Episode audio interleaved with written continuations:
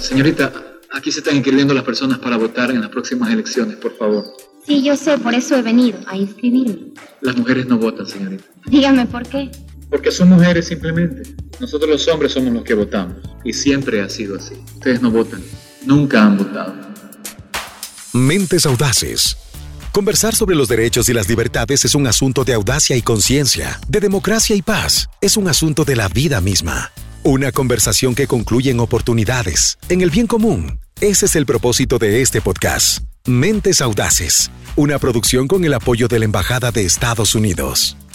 Hola, ¿qué tal? Qué gusto saludarte al inicio de este podcast al que lo hemos llamado Mentes Audaces. Soy Gabriela Murgueitio. En este encuentro contigo dialogaremos sobre las limitaciones que todavía enfrentamos las mujeres en los espacios laborales, problemas como la desigualdad en la remuneración salarial, el desempleo, la discriminación al momento de acceder a un cargo directivo o la incomprensión por parte de algunos de los empleadores a las mujeres que se convierten en madres. Son solo algunos de los obstáculos que tenemos que enfrentar las mujeres en la actualidad. Esta desigualdad vulnera los derechos y la dignidad de la mujer, lo cual deriva en consecuencias que limitan nuestro desarrollo familiar, social y económico. El punto es que el estatus de la mujer es también el estatus de un pueblo.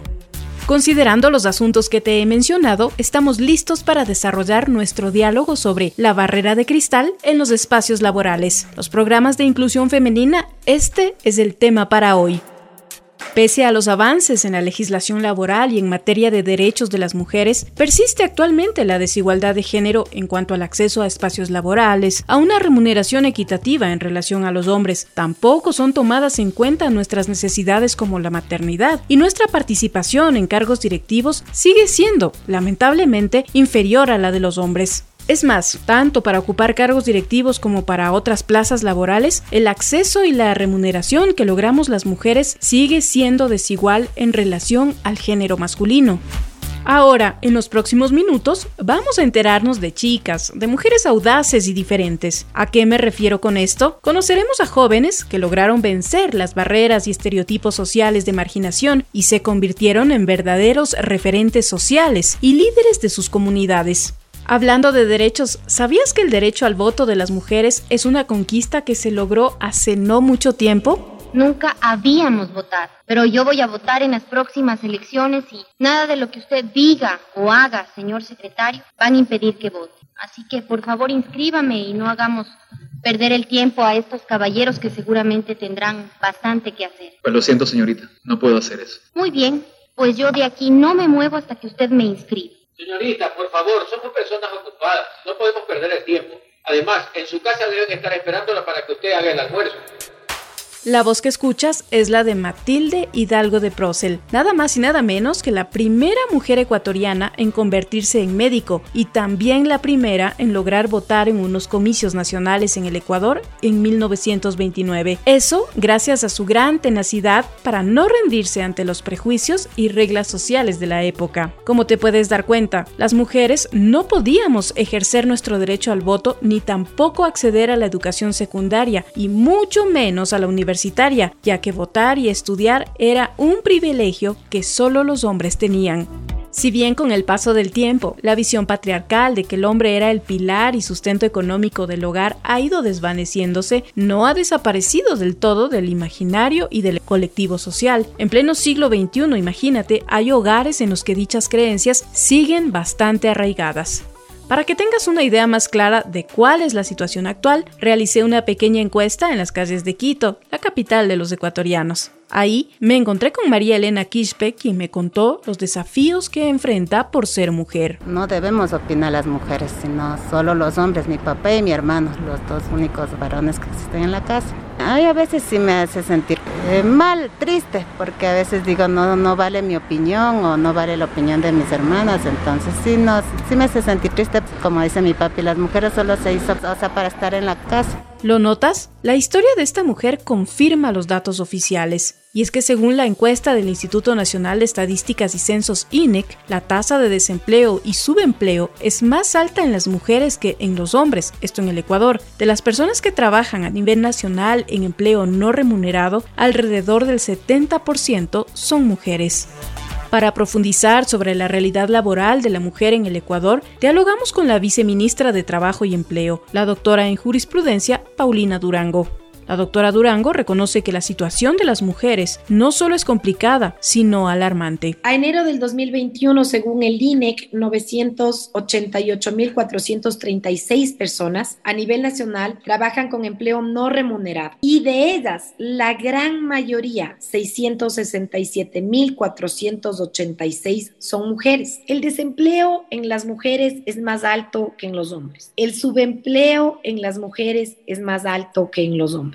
Entonces, las cifras nos invitan a palpar una realidad muy difícil. Solo el 42% de las mujeres acceden al crédito de la economía popular y solidaria para sus emprendimientos. Además, los montos promedio de los préstamos bancarios que recibe una persona en el Ecuador es significativamente mayor para los hombres que para las mujeres. Y no solo eso, sino que las mujeres ganamos 100 dólares menos que los varones en relación al sueldo básico.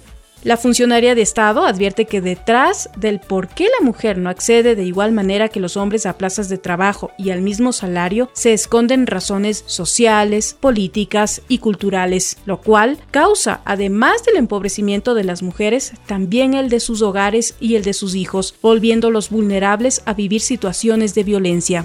Adicionalmente, las mujeres somos vistas como una carga laboral, porque al convertirnos en mamás, las empresas tienen que otorgarnos los beneficios que demanda la ley, y pocos están dispuestos a hacerlo, y prefieren despedirnos. Ese fue el caso de Cristina Padilla, quien al poco tiempo de dar a luz fue cesada en sus funciones. Ella es una maestra de escuela a la que me encontré durante mi investigación. Cuando ya nació mi, último hijo, la jefa, que era igual mujer, ella me dijo que, que solo por la maternidad eh, me iba a hacer quedar ese año y que cuando ya tuviera, o sea, se acabara la licencia de la maternidad, ya no quería que trabaje ahí. Fue feo, fue horrible. Sabes que yo salí de ese lugar súper afectada, o sea, yo eh, me sentía poco profesional cuando, me, cuando salí de ese lugar, me sentía como que me había hasta equivocado de profesión. Lamentablemente, toda la situación que estamos relatando empeoró y se agudizó durante la pandemia. La crisis generada por el virus COVID-19 demuestra que las mujeres fuimos uno de los grupos poblacionales más afectados, incluso más que los hombres.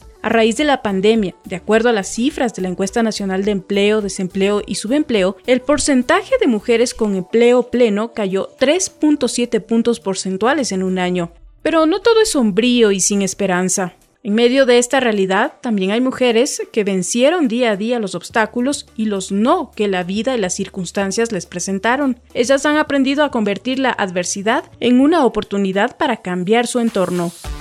Una de ellas es Liliana Gualotuña. En mi proceso de investigación viajé hasta Sangolquí, un poblado situado a 19 kilómetros de Quito, para conocer a esta joven de 31 años de edad. Ella es directora de operaciones del taller automotriz Sena, la empresa familiar en donde creció y desarrolló su afición por los automóviles con jeans, zapatos deportivos y una sonrisa que si tú la hubieras visto parecía un ángel que sobresalía del sonido de los destornilladores, martillos y del olor a pintura y aceite. Liliana dice que su papá, Patricio Gualotuña Narváez, más conocido como Don Pato, es el culpable de su pasión por este mundo del arreglo de autos. Entonces yo eh, desde muy pequeña fui tomando el, ejemplo de mi papá, porque siempre después de mi guardería iba a la mecánica de mi papi, entonces yo, mis juguetes eran las herramientas.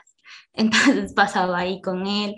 Era hija única hasta los 10 años, entonces de ahí fui tomando el cariño por los autos, por las, las herramientas, porque desde pequeña siempre pasaba desarmando la aflojando los tornillos, entonces ese era mi caso. Al verla revisar motores y dar el visto bueno al trabajo de sus empleados, me di cuenta que Liliana mantiene intacta la curiosidad propia de una niña.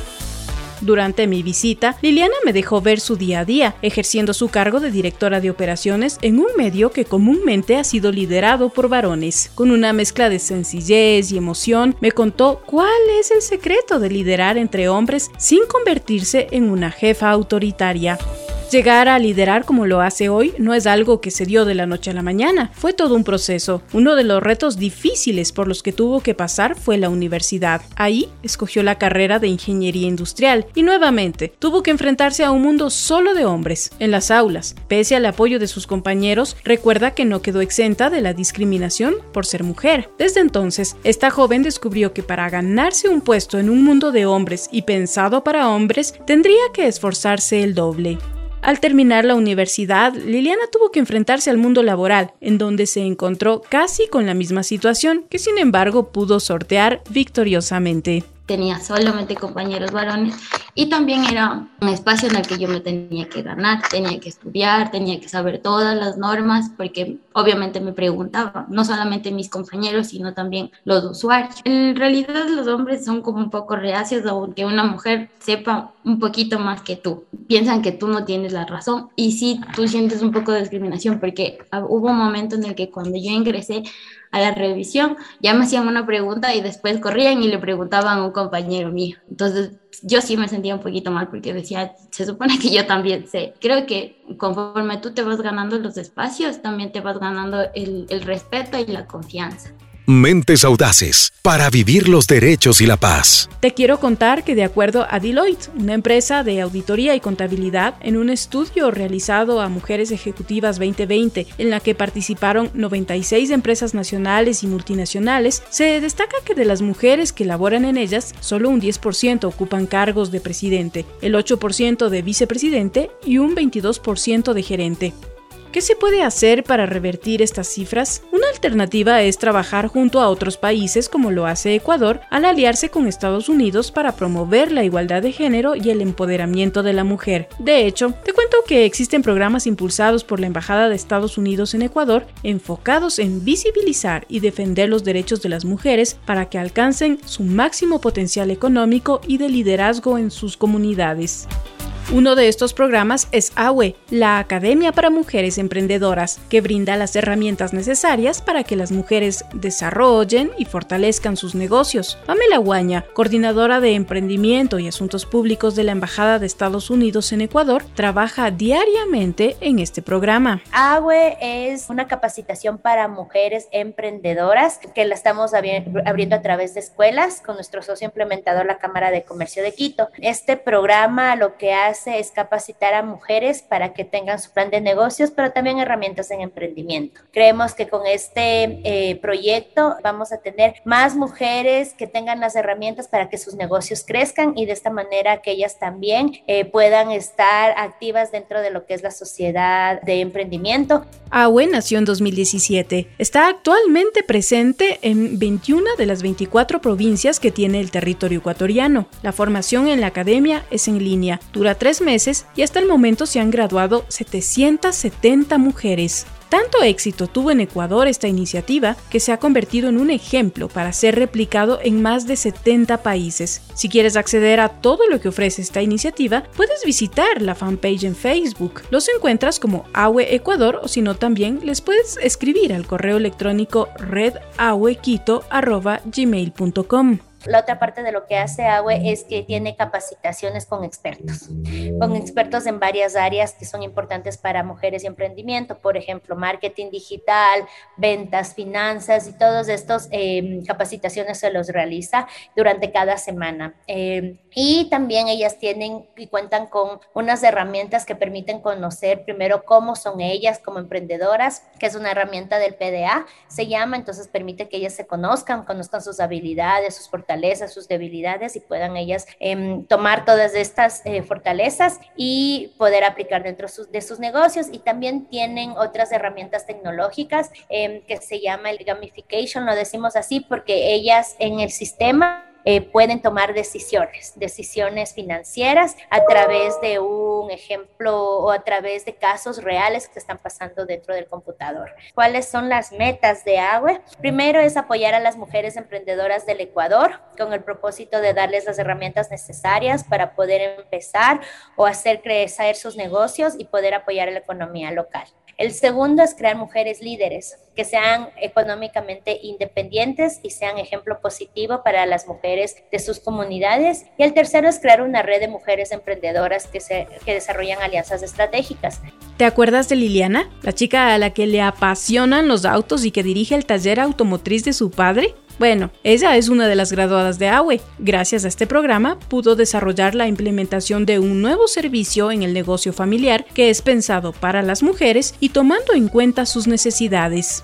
En el caso de Liliana, ella tenía la idea, pero no sabía cómo hacerlo, algo que nos puede suceder a muchas de nosotras. Ahí fue donde la capacitación y formación que le ofreció el programa AWE se convirtió en un pilar fundamental para desarrollar su emprendimiento. Cuando empecé a trabajar con mi papá, yo me di cuenta que mi papi no solamente tenía clientes varones, sino tenía clientes mujeres. Y yo dije, a ver, tenemos que hacer un espacio también para las mujeres, porque resulta que también las mujeres tienen sus hijitos, no pueden dejar a sus hijos en sus casas.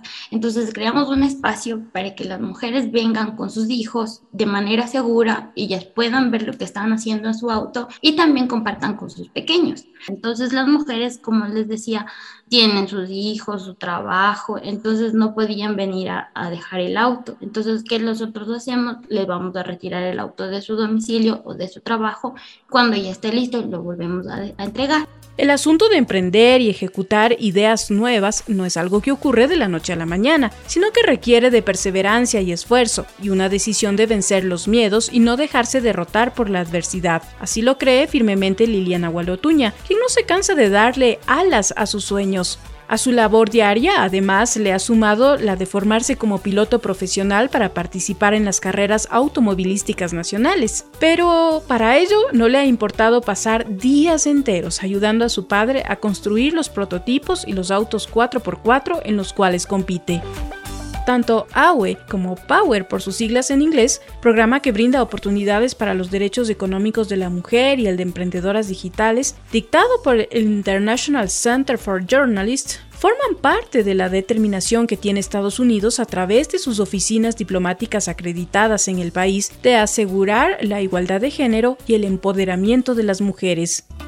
Mentes audaces para vivir los derechos y la paz. Continuando con mi búsqueda de mujeres audaces, me encontré con Jody Padilla Lozano, nada más y nada menos que la sobrina bisnieta de Matilde Hidalgo de Procel, de quien anteriormente te comenté que se convirtió en la primera mujer ecuatoriana, gracias a su tenacidad y valentía, que logró graduarse de médico y ejercer su derecho al voto en 1929. La vida de Matilde Hidalgo inspiró a Jody Padilla para fundar la plataforma electrónica denominada Team Matilde, con la que, por un lado, visibiliza y rescata el legado de tenacidad y perseverancia de su tía bisabuela, y por otro, usa su ejemplo para que otras mujeres no nos rindamos, pensamos la adversidad y alcancemos nuestras metas personales y colectivas, y así podamos convertirnos en referentes de la sociedad partiendo de una actitud de victoria frente a la vida. Podemos emular su fórmula, por así decirlo, para alcanzar sus metas personales y colectivas, como el caso de Matilde.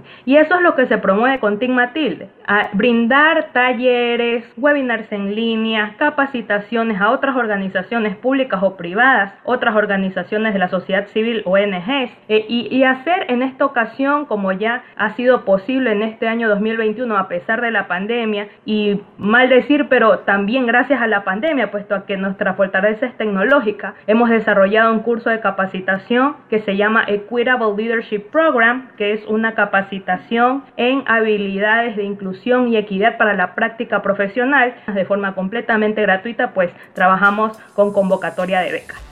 Jody forma parte del programa de liderazgo dirigido a emprendedoras digitales dictado por el International Center for Journalists, apoyado por la Embajada y Consulado de los Estados Unidos en Ecuador. Jody es líder de Inspira Ecuador, una red a nivel nacional compuesta por más de 4.000 ex becarios de programas auspiciados por el gobierno de Estados Unidos. Para esta joven cibernauta, la formación que recibió fue fundamental para que ella pudiera dar a luz a Team Matilde y actualmente organiza eventos, talleres, y oportunidades de capacitación para alumnos sobre temas relacionados con el empoderamiento femenino. Te voy a decir, fue una experiencia maravillosa del International Center for Journalists. Ahí estuve como becaria de A Digital Path for Entrepreneurship and Innovation en Latinoamérica, un camino digital para el emprendimiento y la innovación en América Latina. Entonces ellos me ayudaron mucho en el tema de, de imagen, a gestionar mi sitio web, que es por ello que a partir de de, la guía que ellos me brindaron y la asesoría, pues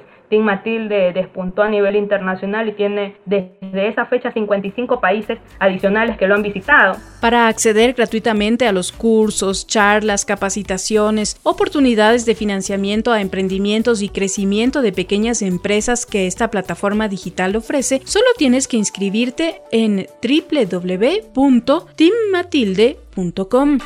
Te cuento que es de esta manera que Team Matilde ha contribuido a la formación de una nueva generación de líderes que promueven la equidad de género en espacios de liderazgo. El secreto para esta joven está en aprender a ver la adversidad como una oportunidad, en prepararse adquiriendo nuevos conocimientos, en integrar redes de mujeres con los mismos intereses que nosotras y que estén dando vida a sus sueños. Como ves, de acuerdo a la experiencia vivida por estas mujeres lideradas por la Coordinadora de Emprendimiento y Asuntos Públicos de la Embajada y Consulado de Estados Unidos en Ecuador, estos programas sin lugar a dudas han tenido un efecto multiplicador y han impactado la vida no solo de las mujeres, sino también de sus familias y de sus comunidades. Para revertir las cifras de desigualdad, te cuento una vez más que existen programas impulsados por la Embajada en Quito y el Consulado General en Guayaquil de los Estados Unidos en el Ecuador. Estos proyectos están enfocados en visibilizar y defender los derechos de las mujeres y empoderarlas para que alcancen su máximo potencial económico y de liderazgo en sus comunidades. Históricamente las mujeres somos entregadas, responsables, sacrificadas y profesionales. Defender nuestros derechos es promover los derechos humanos colectivos, porque el bienestar de una sociedad, un país y de una democracia depende fundamentalmente del empoderamiento de la mujer. ¿Y tú? ¿Qué crees que puedes hacer para lograrlo? Gracias por escuchar este podcast de Mentes Audaces. Te invitamos a escuchar el próximo capítulo donde abordaremos el poder de la innovación en los negocios. Agradecemos a las personas que participaron en este episodio de Mentes Audaces. Liliana Gualotuña, directora de operaciones del taller automotriz SENA. Paulina Durango, viceministra de Trabajo y Empleo. Pamela Guaña, coordinadora de Emprendimiento y Asuntos Públicos de la Embajada de Estados Unidos en Ecuador. Jody Padilla Lozano, fundadora de la plataforma electrónica Team Matilde. Mentes Brillantes es una producción de la Embajada de Estados Unidos en el Ecuador. Yo soy Gabriela Murgueitio. Ha sido un placer acompañarte. Hasta pronto. Gracias por escuchar Mentes Audaces. Te esperamos en nuestro próximo capítulo. Encuentra más episodios en nuestras plataformas de Facebook, Instagram, Twitter y Spotify como US Embassy S.